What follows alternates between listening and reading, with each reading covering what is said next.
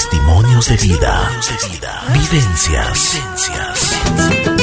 Aquí viene nuestro invitado. Buen día, buen día, buen día. Aquí estamos en Así es la vida. Tengo el gusto de presentarles a Joaquín López, ecuatoriano, 30 años, corredor de trail running, pues especializado en ultra distancia. Pues este 23 de agosto pasado hubo una carrera que realmente nos impresionó.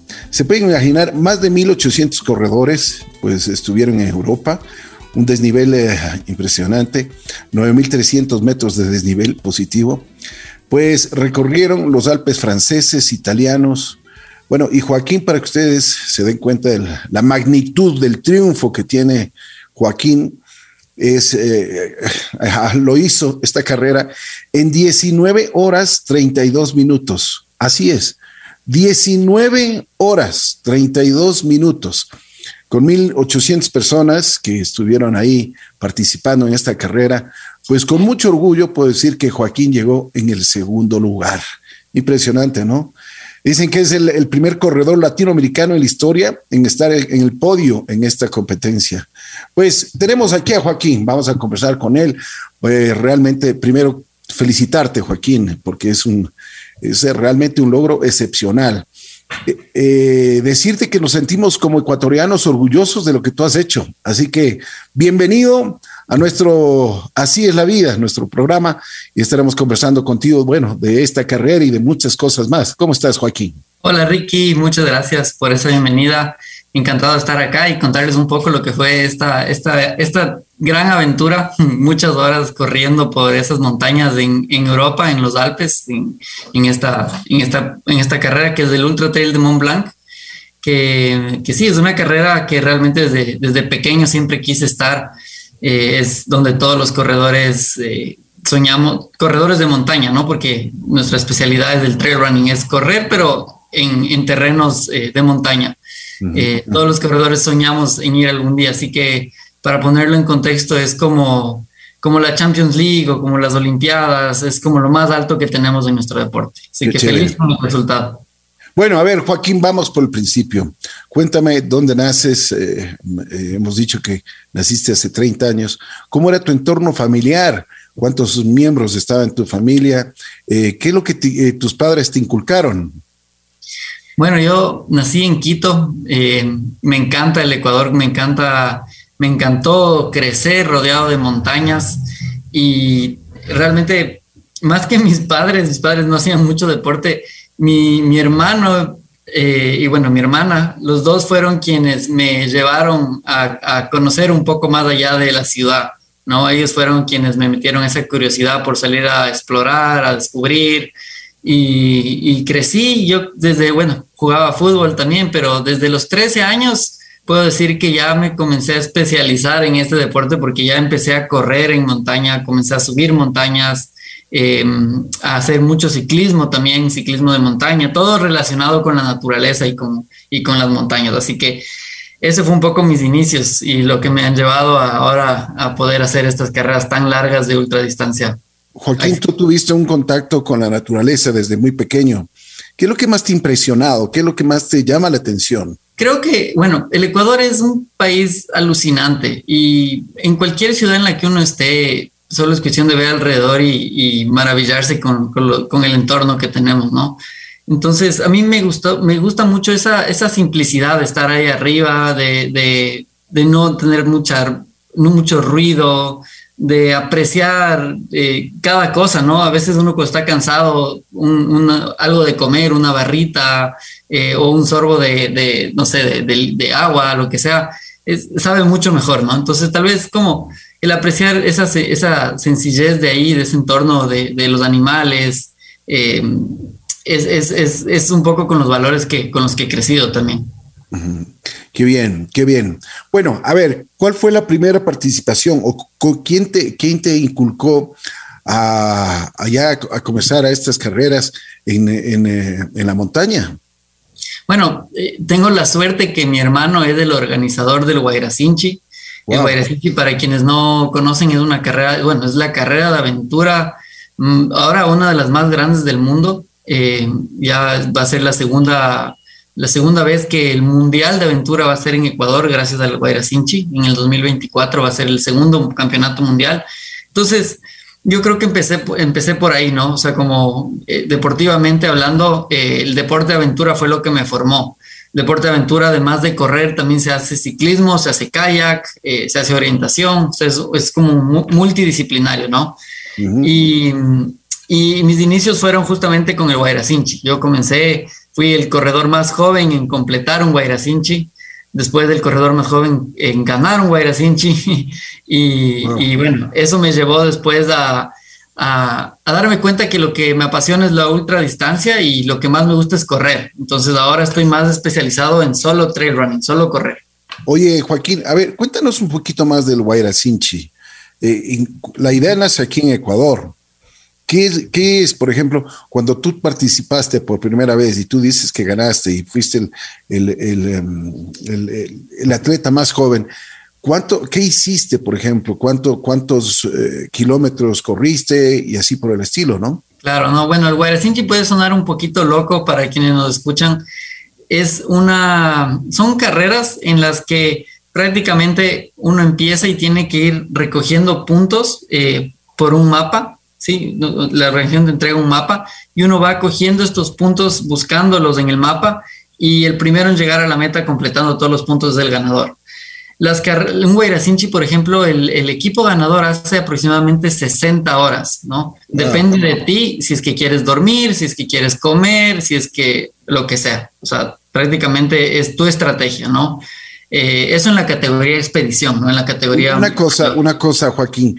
Por ejemplo, en el Guairacinchi, de lo que yo tengo entendido, pues te, te, te sueltan en la montaña, digamos, o, o en, en, una, en el oriente ecuatoriano y tú tienes que ir con brújula y, y, más o menos ir orientándote. No es, no es, que tienes una, una ruta fija, ¿no? Justamente, bueno, es en equipos, ¿no? Entonces, eh, es equipos de cuatro personas. Y, y, es eso, justamente, a veces no es el equipo más fuerte el que gana, sino el que sabe orientar mejor. Entonces, eh, justamente con mapa y brújula uno va encontrando estos PCs, estos puntos de control, eh, uno a uno, y completando la ruta por la ruta, o sea, por los caminos en los que uno escoja, ¿no?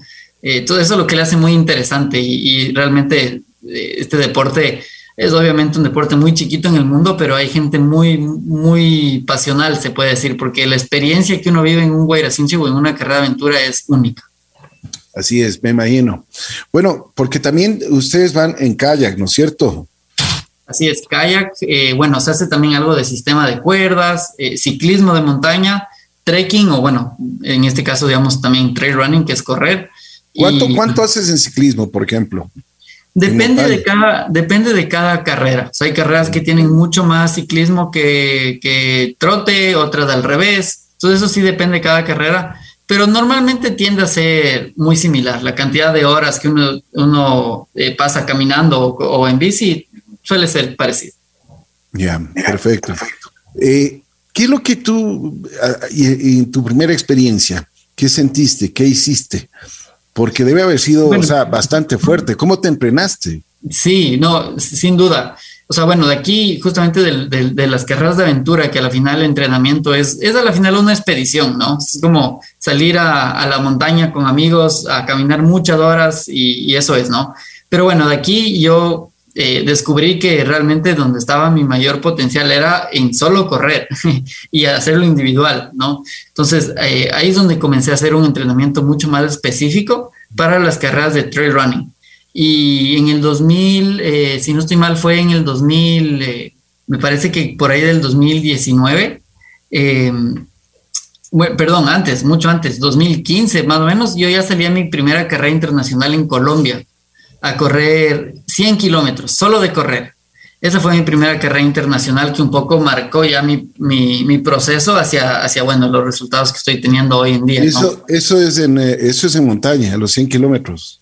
Así es. Entonces todo se recorre, exacto, en caminos de segundo orden, que pueden ser desde caminos lastrados hasta montaña, roca, eh, sendero, ¿no? O sea, es un poco cualquier camino fuera de, de, de, de camino carrozable. Oye, pero tienes, eh, esto también te pasar factura en las lesiones, en tobillos, en esguinces. ¿Qué ha pasado? es parte, de, y le decías antes lo de la preparación, y es muy importante no solo preparar el aspecto físico de, de, de, ritmo, ¿no? De salir y correr, como tal vez haría un maratonista. Así es. Cuando uno está en la montaña tiene que hacer mucho fortalecimiento y ejercicios complementarios que puedan aportar a que no pasen este tipo de, lesiones, ¿no? Como un esguince de tobillo, eh, como una lesión eh, justo de, rodillas, etcétera, etcétera. Entonces, muy, muy importante hacer mucho ejercicio complementario, además del, del entrenamiento normal. ¿Te ha pasado factura esto? Bueno, sí, eh, cuando, bueno, la carrera más larga que he hecho hasta ahora es de 170 kilómetros, eso fue en el 2019, eh, y después de esa carrera terminé con un, eh, es como un sobreuso de un tendón en el pie, que a la final se empeoró y me tuvieron que operar. Realmente llegó a una instancia en la que tuve una lesión que estuve parado casi un año pero por suerte me recuperé perfecto, eh, obviamente con mucha disciplina, volviendo, retomando poco a poco y hoy estoy mejor que antes de, esa lesión. Una cosa, cuando tú, por ejemplo, tú dices hay que prepararse en fortalecimiento, eh, ¿tú haces mucho gimnasio o no? No mucho, a veces eh, los corredores somos, tratamos de ser más livianos, se puede decir, ¿no? Y se trabaja más la fuerza, o sea, el, músculo tiene que estar fuerte más que grande. Y el gimnasio muchas veces, eh, si es que se trabaja con mucho peso, va a hacer que los músculos se pongan más grandes, pero tal vez no más fuertes, ¿no? Obviamente hay etapas en nuestro entrenamiento, en nuestros ciclos, que sí hacemos más gimnasio y otros en los que más bien usamos nuestro propio cuerpo para hacer ejercicios o unas ligas o un poco de equipamiento más que nos ayude a generar mejor coordinación, más agilidad, eh, más balance. Eh, son como entrenamiento más funcional, se puede llamar. Tu primera carrera que dices que saliste allá en Colombia, 100, 100 eh, kilómetros, ¿en qué tiempo lo hiciste?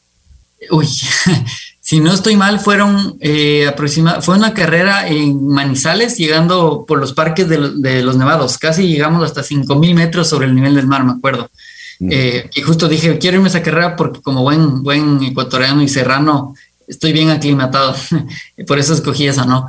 Eh, pero si no estoy mal, fueron como 12 horas, me parece, eh, en, esos, en, esos, en esos 100 kilómetros, o tal vez un poco más. Eh, bueno, pasó hace tanto que ya no me acuerdo, pero, pero llegué en primer lugar. y ese primer lugar creo que fue también lo que despertó más esa, esa chispa y esa gana de querer buscar límites más allá. Esos 100 kilómetros son sin parar, ¿no? Sin parar, exactamente. Yo te diría que en los 100 kilómetros ah, paré aproximadamente unos 10 minutos en total, 15 minutos máximo. Para, para, para tomar agua o, comer algo. Cambiarse de camiseta, comer algo, em, sacarse tal vez las medias si están llenas de, piedra, de piedritas, o sea, como un poco, eh, cuidarse un poco para seguir, pero, pero, pero sí, no, nunca paramos a, descansar, descansar, o sea, a dormir o lo que sea. Eh, no, no llegamos a esa instancia. Pero imagínate tantas horas, o sea, corriendo. Debe ser una adrenalina total, ¿no? Sí, no, es, es, como una montaña rusa de emociones, es como toda la vida está empacada ahí, ¿no? Es como tienes momentos muy altos de mucha felicidad, eh, que te sientes muy bien, de, luego viene momentos muy bajos en los que más bien te sientes pésimo, no sabes por qué estás ahí, eh, te duele todo, eh, o sea, es, así. Y después ya dices, ya me voy a retirar y de repente ves un amanecer increíble y otra vez estás con energía, entonces es una montaña rusa de emociones. Oye, mucho tiene que ver el cerebro, ¿no? O sea, ¿cuántas veces tú has de haber dicho, bueno, ya no, ya no, mi cuerpo no me da más, pero el, cerebro te, te mantiene bien, digamos, te mantiene en carrera todavía. Yo creo que la parte mental en este deporte de ultra distancia es lo más, lo más importante. O sea, si es que uno mentalmente no está preparado para afrontar eso, esos puntos bajos, eh, no, lo, no lo consigue. Y muchas veces muchos atletas muy fuertes eh, que llegan a un nivel físico muy, muy preparados, eh, no terminan porque a la final estaban pasando por un mal momento mental que tal vez no, no, no les dio esa fuerza que complementaria para, para hacer una buena carrera. Así es, así es. Tú decías hace un momento que muchas veces te preguntas, ¿y por qué? ¿Qué estoy haciendo aquí? ¿Cuál es tu respuesta?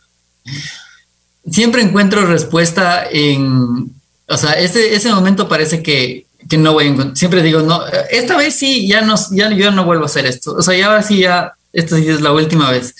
Y siempre uno encuentra respuesta unos momentos, eh, o sea, unos minutos después, cuando tal vez ve a un familiar, entonces llega a un punto de abastecimiento, ¿no? En donde está alguien que te apoya, o simplemente te inspiras pensando en todo lo que has hecho antes, eh, también pensando en toda la gente que ha estado detrás de ti, porque a veces parece que uno está corriendo solo, pero uno piensa en cuánto tiempo invirtió eh, justamente tu fisioterapeuta, tu nutricionista, en este caso, no sé, tu entrenadora, entrenador, eh, tu familia, o sea, cuánto, cuánto sacrificaste por estar ahí, tal vez todo, cuántas veces no pudiste ir a algo que, que querías ver amigos, ¿no?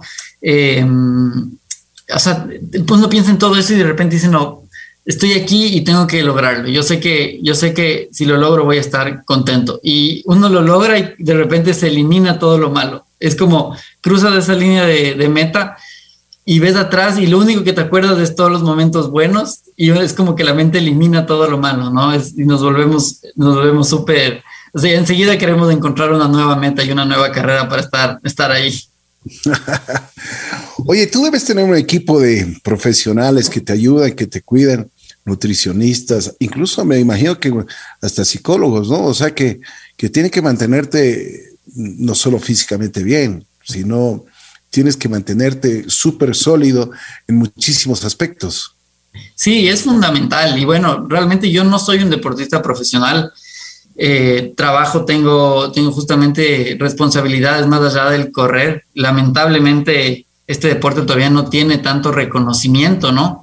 Eh, por ejemplo, nosotros no somos atletas federados y eso, eso obviamente hace que solo podamos tener recursos como para ir a las carreras, pero no nos queda nada, ¿no? Entonces, un poco eh, es difícil y poco a poco he logrado conseguir el apoyo para ya tener un equipo atrás mío, ¿no? Justamente una nutricionista, una psicóloga deportiva, eh, una entrenadora, eh, una fisioterapeuta. Entonces, todas esas cosas han sumado muchísimo en mi nivel. O sea, realmente de antes a ahora que he tenido ha sido, ha sido un, cambio enorme, ¿no? Entonces, es muy importante y, y, yo creo que no, no estaría donde estoy si no hubiera sido por ese equipo. Oye, Joaquín, y tú, eh, aparte de esto, ¿tienes auspicios de la empresa privada? ¿Has recibido algún auspicio gubernamental?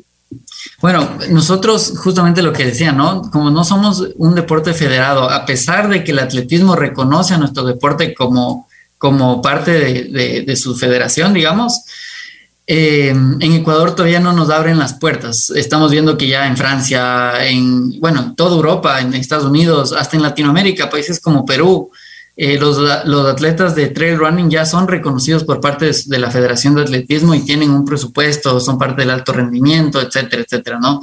En Ecuador lamentablemente no, eh, no te podría decir por qué, eh, o sea, muchas veces hemos tratado de tener aproximaciones y no, no, hemos, no hemos logrado nada, pero esto nos lleva a que eso, justamente la empresa privadas han sido quienes han logrado que nosotros como deportistas pongamos la bandera del Ecuador internacionalmente, ¿no? Y tengo que ser muy agradecido con las empresas que, que, realmente han logrado que yo pueda hacer, tanto cumplir mis sueños, pero también representar al país. Eh, por ejemplo, mi, mi auspiciante principal es Intec, que es una empresa de impermeabilización. Eh, a pesar de que no tiene nada que ver con, con, con el deporte, los valores de, de, estar en la montaña, de estar justamente en condiciones extremas, se relacionan mucho ¿no? con, con los valores de, de, Intec. ¿no? Eh, eh, y sí, o sea, prácticamente eh, nosotros, digamos, tenemos los recursos gracias a la empresa privada para poder ir a estas competencias. Qué bien. Joaquín, a ver, vamos ahora sí en materia, vamos entrando a esta carrera de Mont Blanc en los Alpes suizos. Bueno, ¿qué es lo que te atrajo y desde cuándo querías hacerlo? Bueno, la verdad es que en el 2016 yo hice ya esta carrera, pero era una ruta diferente. En ese, en ese entonces yo llegué en décimo lugar y me quedé enamorado con la ruta y yo sabía que podía hacerlo mejor. Yo realmente sentía que podía dar un mejor esfuerzo y bueno, obviamente con mucha más preparación, después de una larga trayectoria de muchas otras carreras internacionales, eh, este año decidí volver y, y, nada, o sea, eh, volví, digamos, haciendo un proceso largo en el que volví ya con mucha más confianza y, la ruta la, la, alargaron un poco y para mí eso fue mejor, porque justamente viniendo del deporte aventura, eh, mientras más sea la distancia, eh, más relacionado es a todos mis orígenes como corredor, ¿no? Entonces, me fue muy bien en ese sentido. ¿Cuántos kilómetros es esta carrera de Mont Blanc? Son 145, bueno, terminaron siendo 150 kilómetros con 9.300 metros eh, positivos. Esto como referencia para que nos entiendan quienes nos están escuchando, es como subir el teleférico, lo que sube uno en el carrito, eh, prácticamente 12 veces. No te puedo subir, creer. subir y bajar, eh, ¿no? Eso es, es más o menos la diferencia de altura, o sea, eso es lo que subimos en una distancia de 145 kilómetros. Qué impresionante, oye. Bueno, a ver, fuiste con mucha ilusión. Me imagino que te, preparaste muchísimo antes de ir a la, competencia. Sí, bueno, eh, creo que ya ha sido un proceso de tanto tiempo que yo te diría que esto empezó hace, tal vez cuando tenía 13 años, que todo construyó hacia que llegue a esta meta, pero específicamente eh, mi entrenamiento para esta carrera empezó en abril cuando realmente todo lo que hacía tenía, tenía un, propósito para, para llegar a, esta carrera, ¿no? Eh, pensando justamente en los desniveles, en el clima, en el terreno.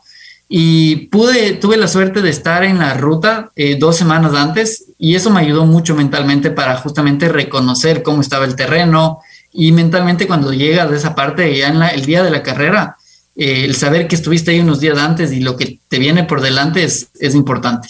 Qué bien, me alegro muchísimo. A ver, Joaquín, 1800 participantes en el mundo. Me imagino que ahí eh, te sortean o, simplemente no es cuestión de que cualquier persona se pueda inscribir, ¿no es cierto? No, hay todo un sistema de clasificación para entrar al sorteo. O sea, es todo un proceso largo. Una vez que uno entra al sorteo, te diría que el 40% se queda, o más, eh, 60% me parece que son los datos, se queda afuera. Entonces, para que tengas una, referencia. porcentaje. Es gigante, es muy difícil entrar. Yo, yo tengo la suerte que yo por, por mi nivel entro como élite. Entonces yo igual necesito hacer la clasificación y todo, pero ya tengo acceso directo, no tengo que entrar al sorteo. Entonces eso, eso por lo menos me garantiza que puedo entrar. ¿Qué es lo que tienes que hacer para, para, para ser un, un atleta élite? Hay un ranking mundial, es el ranking ITRA. Uno tiene cierto, justamente uno compite y eso le da un valor, como es como parecido, digamos, a, bueno, al tenis o otros deportes en el que tienes, digamos, tu, tu, valor y ese valor, digamos, que va creciendo en base a mejores resultados, en base a tiempos que hayas hecho. Eh, bueno, es todo un algoritmo gigante de que relaciona la altura con el desnivel, con la dificultad técnica, más el tiempo que hiciste, la diferencia con el ganador, bueno, complejísimo, pero para poder ya ser reconocido como un atleta élite necesitas más de 800 puntos ¿no? Yo tengo ahorita 832. Eh, como referencia, el, los, el mejor corredor del mundo tiene aproximadamente 950, me parece, ¿no? Y yo estoy en el mundialmente, mi, o sea, mi ranking es, me parece que estoy dentro del 5%, más alto del mundo. Wow, impresionante, impresionante. Bueno, llegas a la carrera en tu mejor momento. 19 horas 32 minutos. Oye, es increíble eso, ¿ah? O sea, es, o sea, eh, no me puedo imaginar, o sea, 19 horas corriendo, o sea, y, y por supuesto debe ser una ¿A, cuánto más o menos de promedio de velocidad vas? Bueno, varía mucho, ¿no? Porque justamente hay secciones en las que uno está en una montaña subiéndose como el Ruco Pichincha justamente y tiene que caminar y es muy lento. Pero hay secciones planas en las que sí se corre a, me, invento, a cinco, cinco minutos del kilómetro, ¿no? O sea, esto dependiendo en qué parte de la ruta sea. Mi mejor kilómetro, ese, ese, dato me acuerdo, mi mejor kilómetro fue 3,50, que fue como el mejor kilómetro que hice, que era al comienzo de la carrera, ¿no? Pero sí, o sea, realmente es, es, es, obviamente es mucha preparación de muchos años, pero esto siempre digo, a veces suena más duro de lo que realmente es, porque a veces puede llegar a ser más duro correr una maratón, que el movimiento es siempre igual, o sea, que es un impacto, o sea, repetidas veces durante, me invento, dos, tres horas, que caminar, correr, correr más rápido, volver a caminar. O sea, es tan variable que uno, uno realmente activa músculos diferentes eh, en la ruta, ¿no? Entonces, de repente uno, y justamente eso aumentado con los paisajes y la naturaleza, uno de repente no se da cuenta y pasaron cinco horas y ya va a 30 kilómetros, ¿no? Entonces, eso, eso, es, eso es algo interesante. Qué, qué interesante, pues como tú mismo dices. ¿Qué pasa dentro ya de la competencia? Cuando están ahí los 1800 eh, atletas, ¿qué se dicen? ¿Qué eh, se dan ánimo? ¿Son eh, muy competitivos? No, no se hablan? A veces me imagino que se tienen que ayudar en, muchas circunstancias, porque no debe, no debe haber equipos de abasto, qué sé yo. Cuéntanos un poquito más, ya en detalle, qué es lo que pasa ahí con, con todos los atletas. Bueno, primero la partida se puede imaginar la sensación que es estar en un mismo lugar con 1800 personas que han preparado esto tal vez cinco años. Es una energía, se siente así, o sea, uno le da ganas de llorar estar, estar ahí justo parado en esa partida y, y sentir esa adrenalina, ¿no? Este deporte se está profesionalizando mucho y es muy interesante ahora sí ya ver equipos, ves del equipo Adidas, ves del equipo Nike, ves del equipo Salomon, bueno, estoy hablando de algunas marcas grandes, ¿no? Y ves a los corredores vestidos de pies a cabeza súper profesionales, ¿no? Con su equipo. Entonces eso también como que agrega un poco de adrenalina al tema.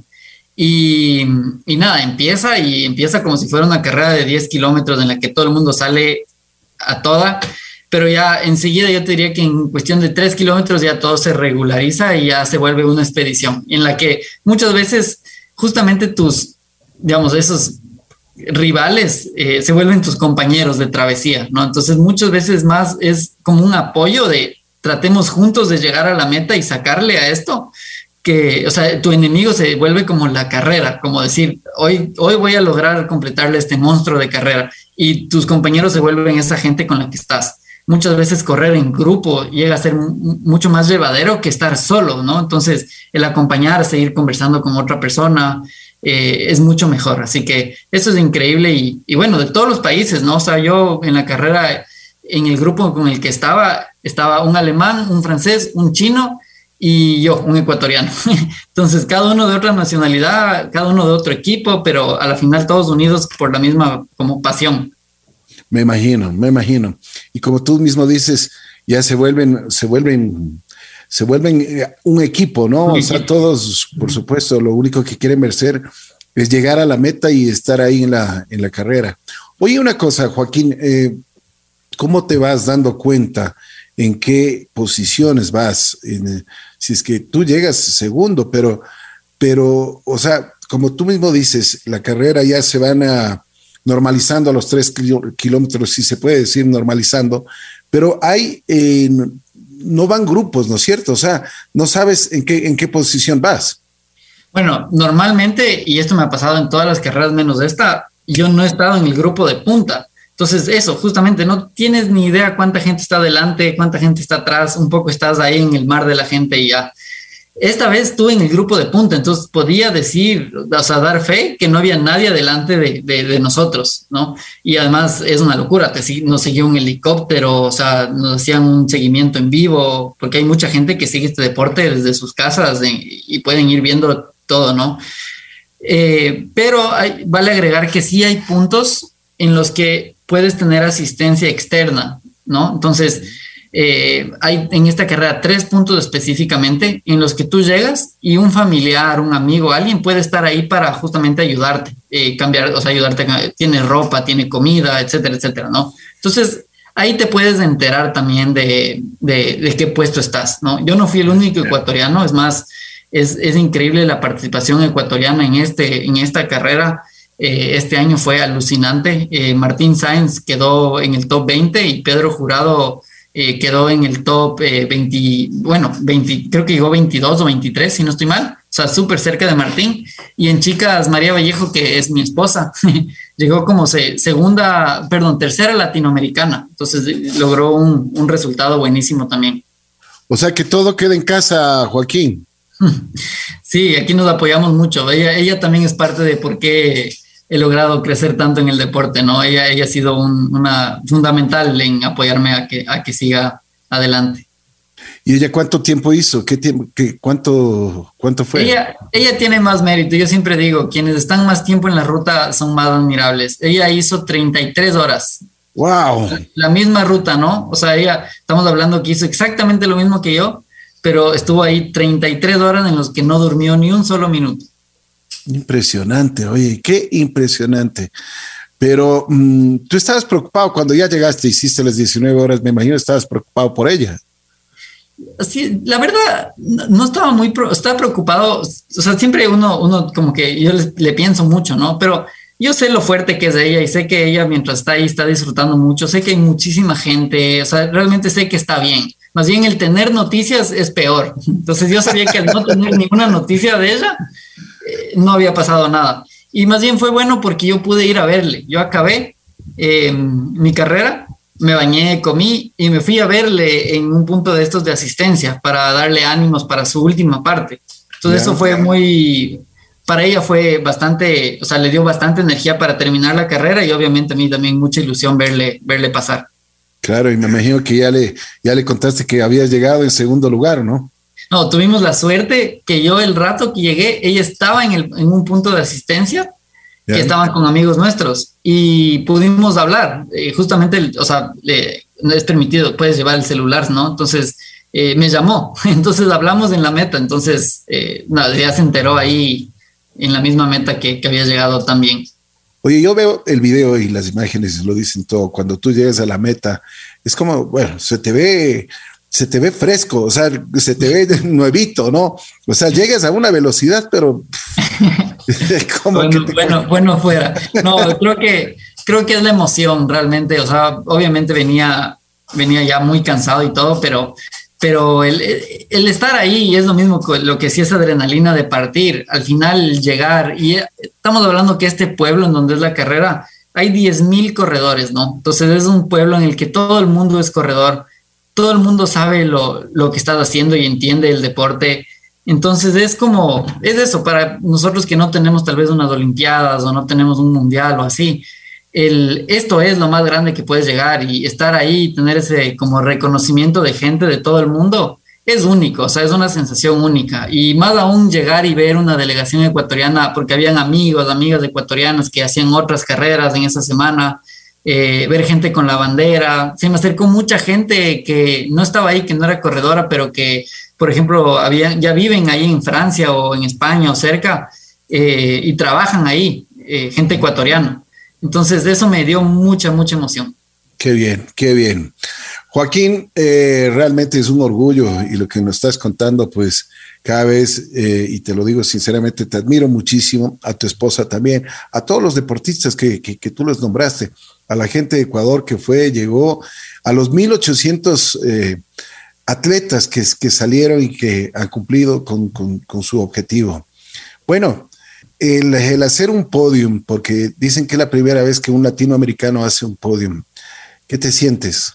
Yo creo que esto es, el inicio, eh, justamente para mí lo más, más allá de lograr este podio, creo que esto da, va a abrir muchas puertas, no solo en Ecuador, sino en Latinoamérica, que más, más corredores y corredoras crean, crean que pueden llegar lejos, ¿no? O sea, realmente yo creo, eso, eso es lo que más me llena, el ver cómo eh, por ejemplo, en esta carrera estuvimos 35 ecuatorianos.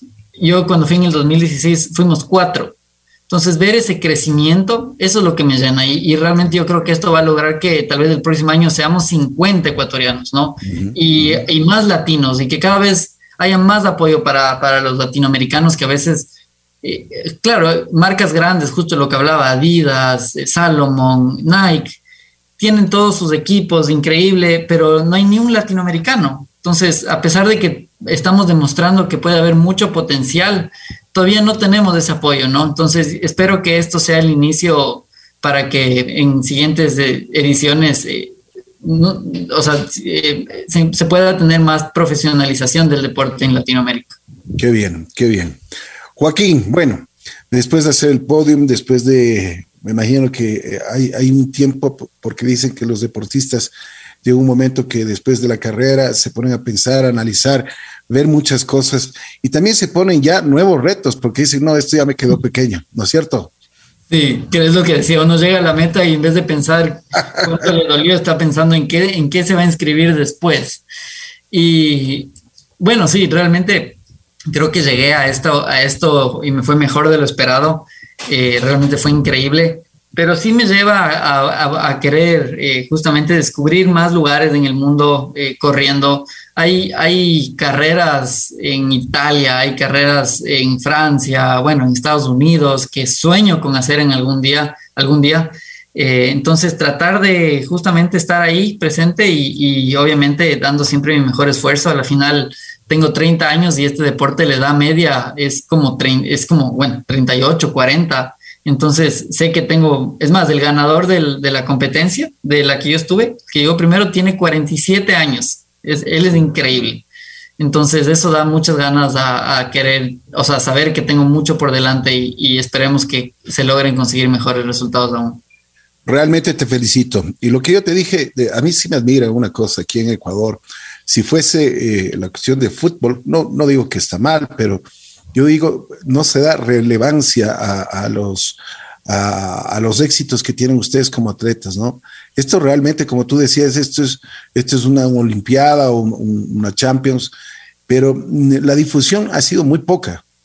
Yo creo que eso nosotros tenemos que, la obligación como medios de comunicación, de, informar al público, informar a, los ciudadanos de que realmente tenemos campeones en varias, varias eh, disciplinas deportivas.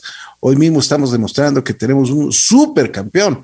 Es el primer latinoamericano que ha hecho podium en esta carrera tan difícil, tan, pero tan difícil, que es la Ultra Trail en Mont Blanc, es un orgullo realmente y una felicitación, pero muy, muy especial. Una admiración también.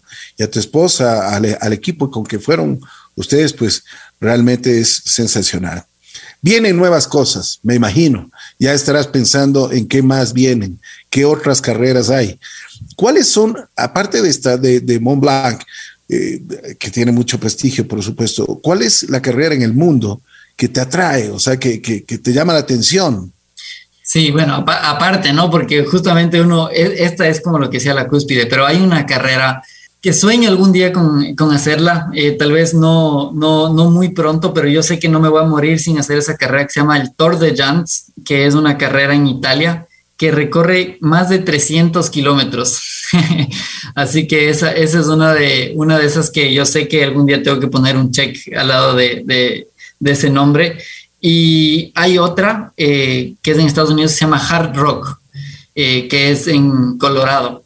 Esas dos carreras eh, son, creo que, mi sueño y algún día espero realmente poder llegar allá. Oye, Joaquín, ¿cuál es la, la, que dices en Colorado? Que, que, cuéntanos un poquito. Se llama Hard Rock. Es una carrera de 160, bueno, casi 160, bueno, 160 kilómetros Igual en montaña muy técnica, muy técnica, eh, en, la, cordillera que se llama San Juan, San Juan eh, Mountains. Eh, y es una carrera que es muy, se puede decir como muy comunitaria, ¿no? O sea, para entrar ahí no simplemente uno tiene que, que clasificar y todo el tema del sorteo y así, sino para poder entrar tienes que hacer horas de servicio comunitario a la comunidad de trail. Eso quiere decir construir senderos, eh, quiere decir hacer asistencia a otros corredores, eh, tener un club de entrenamiento, ese es, mi caso. Yo, mi, trabajo, yo soy entrenador, tengo un club de entrenamiento en Ecuador que ya eh, justamente tenemos también más de 150 corredores y, deportistas que, quieren justamente cumplir con sus sueños. Eh, pero bueno, entonces eso me encanta, me encanta esa cultura y a la final solo entran 200 personas. Eso es lo interesante. O sea, aplican igual 10 mil, pero solo 200 personas entran. Es increíble. Oye, Joaquín, ah, a ver, cuéntanos un poquito de este, este club que tienes, este entrenamiento que les das a muchas personas. ¿Qué es lo que tienen que hacer? Porque las personas que nos están escuchando también quieren ver si es que eh, se especializan, ¿no? Claro, bueno, no, y realmente lo que buscamos con el club es justamente para para personas que quieren iniciar en esto. Sé que hay mucha gente que, por ejemplo, ha hecho las, las últimas noticias o la ruta de las iglesias, pero que ve el Ruco Pichincha o ve el Parque Metropolitano y algún día le, quisiera ir a correr o caminar ahí. Entonces nosotros lo que buscamos como Ecuadorans, que es el nombre de este club, es justamente darles ese espacio para que en un lugar seguro puedan entrenar en, en, la naturaleza, ¿no? Eh, puedan compartir con gente, puedan divertirse. Tenemos entrenadores en Quito, en los diferentes parques, en Cumbayá, en Los Chillos, eh, y esa es la idea. La idea es justamente eh, potenciar a que la gente cumpla, cumpla con sus metas, esta sea correr sus primeros cinco kilómetros o subir el Cotopaxi o hacer una ultramaratón como yo, eh, ya como una guía de, de, alguien más, más profesional. Qué bien. Oye, ¿cómo te llevas con Carl Erkloff? Súper bien. Carl es, él ha sido uno de mis mentores, sin duda. O sea, yo crecí siempre admirando a Carl. Eh, es un, crack, ¿no? Grandes amigos, es un crack. Carl Egloff es una gran inspiración para mí somos súper amigos y, y, no, como siempre digo, él, él nos ha abierto muchas puertas a nosotros un poco, un poco más jóvenes, ¿no? Pero él ha sido quien tal vez ha estado por primera vez haciendo algo, eh, consiguiendo espacios, justo lo que tú decías, ¿no? Eh, abriéndonos las puertas para que nosotros ya tengamos el camino un poco más pavimentado. Y ahora está en una expedición, ¿no? También eh, de lo que le he visto, de lo que le sigo en, Instagram, pues realmente admirable. Es, Carl es, es, excelente. Además, lo que me gusta y, he constatado contigo también, la sencillez y la, la, tranquilidad que tienen ustedes, ¿no? O sea, y eso es importante en la vida. Yo siempre digo que los más grandes son los más sencillos, los más tranquilos, humildes, inteligentes, ¿no? Gente inteligente que, que siempre está ahí. Oye, mi querido Joaquín, felicitaciones nuevamente. La admiración, pero una admiración gigante para ti, para, para todo tu equipo, para tu esposa. Esperamos algún momento eh, ver alguna carrera. Avísame cuando tengas ya alguna, alguna competencia para, para seguir y para que, por supuesto, todo el público se, se vaya enterando de tus actividades. Bueno, redes sociales, Joaquín, porque las chicas, las chicas quieren saber algo de ti, oye. A ver, me pueden encontrar como Joaquín López y tú, eh, tanto en Facebook como Instagram. Bueno, uso más Instagram, realmente ahí estoy un poco más presente contando todo. Y sí, este, justamente el, próximo lunes, eh, perdón, el próximo martes a las siete y media voy a hacer una, voy a contar toda la historia desde adentro para los, para quienes les guste correr desde mi cuenta de Instagram. Eh, vamos a, vamos justamente a contarles qué comí, un poco los insights así específicos de la carrera, así que bienvenidos a unirse ahí a, mi Instagram. Oye, eh, debe ser, debe ser súper interesante eso, ¿ah? Para unirnos, ¿a qué hora, a qué hora va a ser? Siete y media en mi Instagram como Joaquín López Dito, así me pueden encontrar y, nada, siempre también súper abierto a, ayudarles. A, mí, como digo, me encanta que este deporte siga creciendo, así que con toda confianza me pueden escribir y, y me encanta, me encanta ver que esto crezca. Joaquín López, ecuatoriano, 30 años pero un monstruo. Así que es realmente muy, pero muy admirable lo que estás haciendo. Me alegra muchísimo y también me alegra mucho más de que tú todos tus conocimientos los estés entregando a mucha gente. Ya tienes 150 deportistas en tu, en tu club y yo creo que seguirán creciendo. Joaquín López, ¿y tú? Ahí estamos en Instagram y en Facebook. El día martes tenemos una, yo no voy a perder eso, tenemos que chequear estos pormenores de un latinoamericano, el primer latinoamericano que subió al podio en esta carrera tan fuerte que es la de Mont Blanc. Joaquín, un abrazo muy especial, cuídate mucho. Muchas gracias. Vamos a estar en contacto siempre. Muchísimas gracias, Ricky, a todos, a todas las personas que nos escucharon. Un abrazo grande a la distancia. Muy gentil. Gracias, Joaquín. Joaquín López estuvo aquí en Así es la vida.